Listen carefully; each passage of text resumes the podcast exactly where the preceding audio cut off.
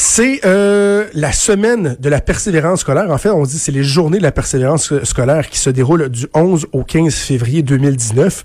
C'est un sujet qui est récurrent pour moi, duquel je parle beaucoup particulièrement, la réussite chez les jeunes garçons. Et euh, ce matin, on a présenté le porte-parole de la campagne 2019. Et c'est quelqu'un qui avait beaucoup, beaucoup, beaucoup de temps à consacrer, qui manque un peu de d'engagement, mais il a accepté de le faire. Donc, Laurent Duvernay-Tardif, joueur des Chiefs de Kansas City, qui et donc le porte-parole des Journées de la persévérance scolaire et qui est en ligne. Bon midi, Monsieur Duvernay-Tardif. Bonjour, bonjour. Alors, vous, vous manquiez de, de, de, défis, vous manquiez de projets, vous aviez un, peu de temps?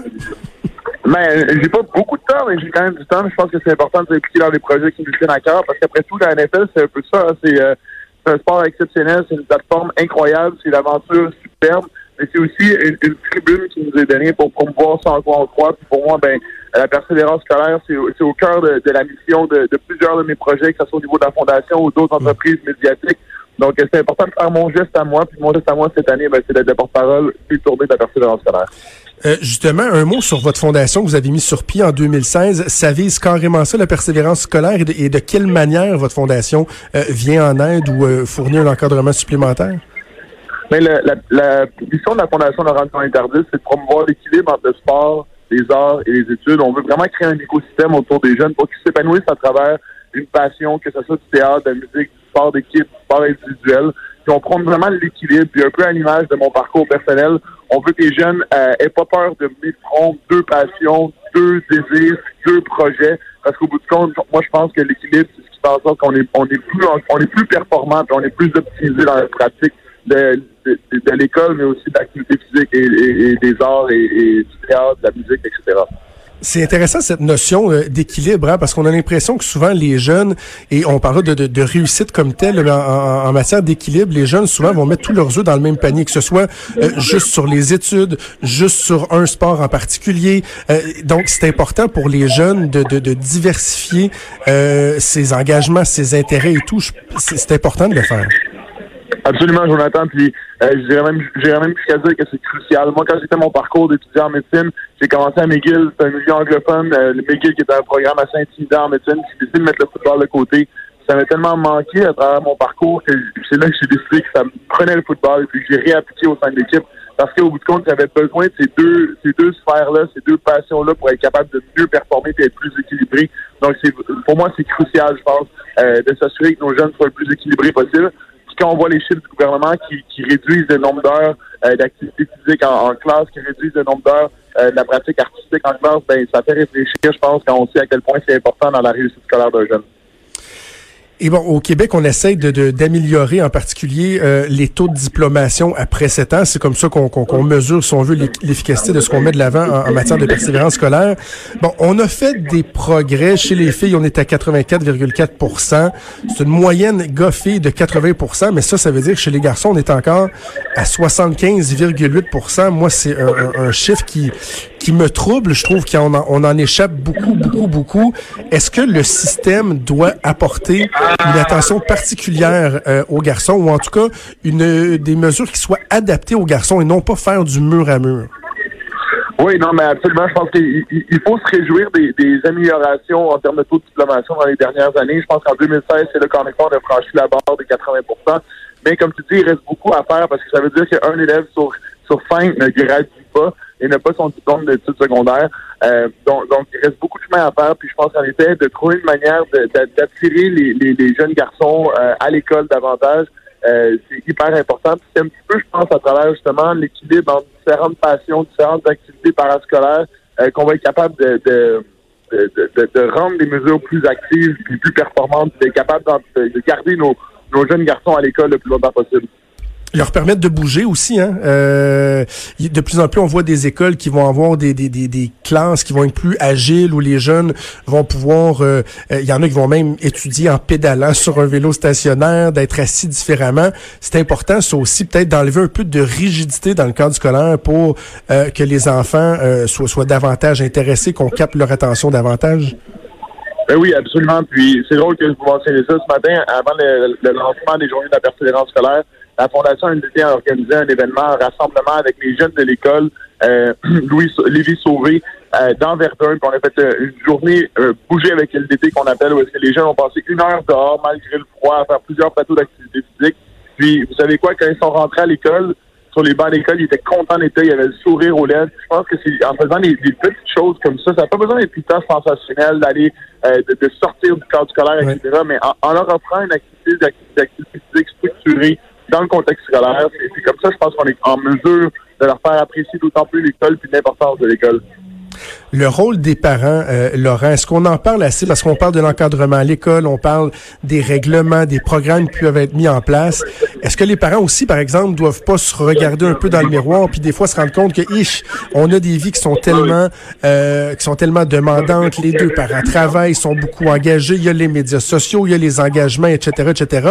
Et les parents devraient peut-être des fois s'intéresser encore davantage, prendre plus de nouvelles de ce qui se passe à l'école auprès de leurs enfants, les encourager. Les parents aussi ont un rôle à jouer. Hein? Oui, mais je pense que c'est le travail, c'est le devoir de tous de prêter euh, une attention particulière à la réussite de nos jeunes. Puis on parle souvent de, la garde rapprochée d'un jeune, donc l'écosystème immédiat qui gravite autour de lui. On parle des parents, on parle des enseignants, on parle des amis. Puis je pense définitivement que ces gens-là ont un rôle clé à jouer. Puis c'est pas tout le temps de parler euh, de comment était ton cours de mathématiques, comment était ton cours de français. C'est aussi de, de, demander comment était la journée, comment étaient tes rencontres avec tes amis, euh, qu'est-ce que tu as apprécié le plus de ta journée, fournir une alimentation saine. On sait à quel point un déjeuner euh, équilibré peut donner de l'énergie à nos jeunes et les, aider à focuser davantage en classe. Donc, plein de petits gestes comme ça qui sont pas nécessairement directement reliés au cours de français ou de mathématiques, mais qui aident dans le cadre d'un cursus scolaire équilibré.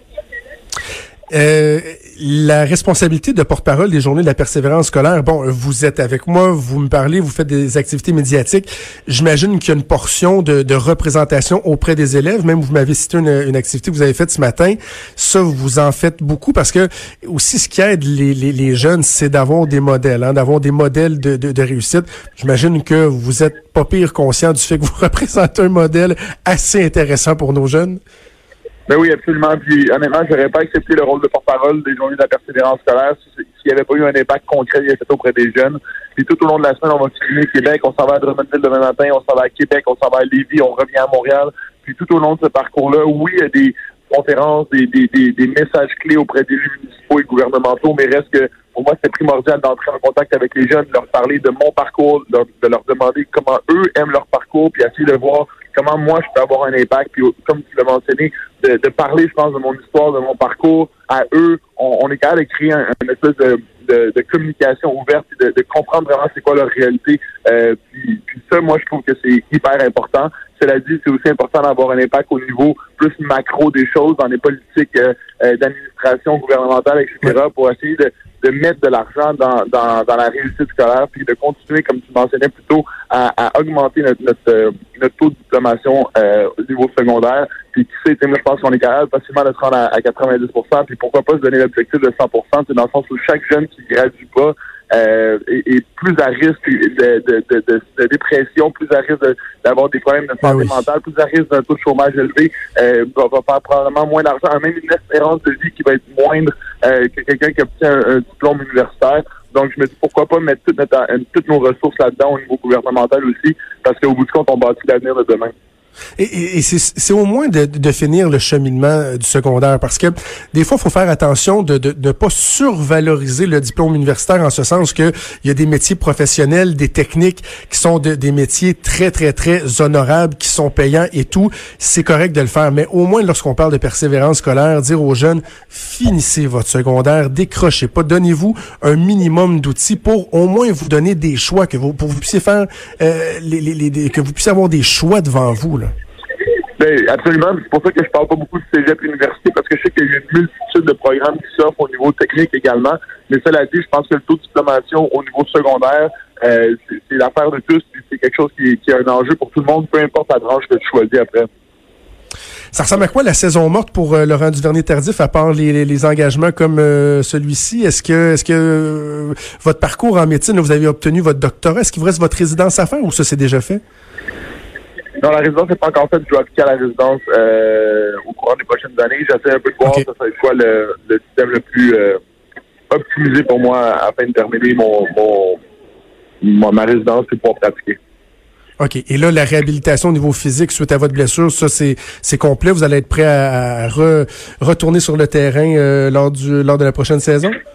Oui, tout va bien du côté de ben, Laurent Dujardin-Tardif, merci beaucoup, beaucoup d'avoir pris le temps. Merci pour euh, votre implication, euh, d'être un, modèle inspirant pour nos jeunes. C'est tout à votre honneur. Ben, merci beaucoup, puis bonne, bonne émission. Merci. Laurent Duvernay Tardif, euh, qui est joueur de football pour les Chiefs de Kansas City, porte-parole des journées de la persévérance scolaire. Quel homme, on va se le dire, là. Quel homme. Il, il est euh, euh, brillant et s'exprime bien, un sportif exceptionnel. N'y a pas personne avant lui qui a fait ça dans le sport professionnel, d'aller chercher un doctorat en médecine en même temps que d'être joueur d'une équipe professionnelle. Il n'est pas sur les lignes de côté avec un petit rôle mineur. Non, non, non. C'est un joueur clé des Chiefs de Kansas City. Et de voir qu'il accepte, parce qu'il n'est pas obligé de le faire, qu'il accepte de prendre du temps, euh, d'aller euh, au-devant des jeunes, inspirer, essayer de faire aussi changer les choses. C'est euh, digne de mention. Bougez pas, on va faire une pause et on vient avec Vincent Dessureau. Jusqu'à 13. Trudeau.